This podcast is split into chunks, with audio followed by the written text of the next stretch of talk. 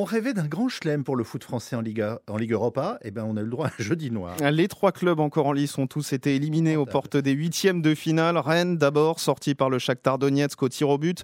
Euh, même chose pour Monaco face au Bayer Leverkusen. Et puis Nantes, qui rêvait d'un exploit face à la Juventus, a été lourdement battu 3-0. Immense fierté, malgré tout, pour euh, les Canaries, Philippe Audouin. Voilà ce qui restera finalement de cette soirée si prometteuse. Une ambiance formidable malgré un scénario catastrophe 2 à 0 pour la Juve après 20 minutes et une expulsion nantaise. Mais l'entraîneur des Canaries, Antoine Comboiré, ne retient que le positif. On a fait un super parcours, on a joué la Juve, on a entretenu l'espoir sur le match retour. Et puis surtout, j'ai aussi envie de mettre en avant notre public exceptionnel, unique.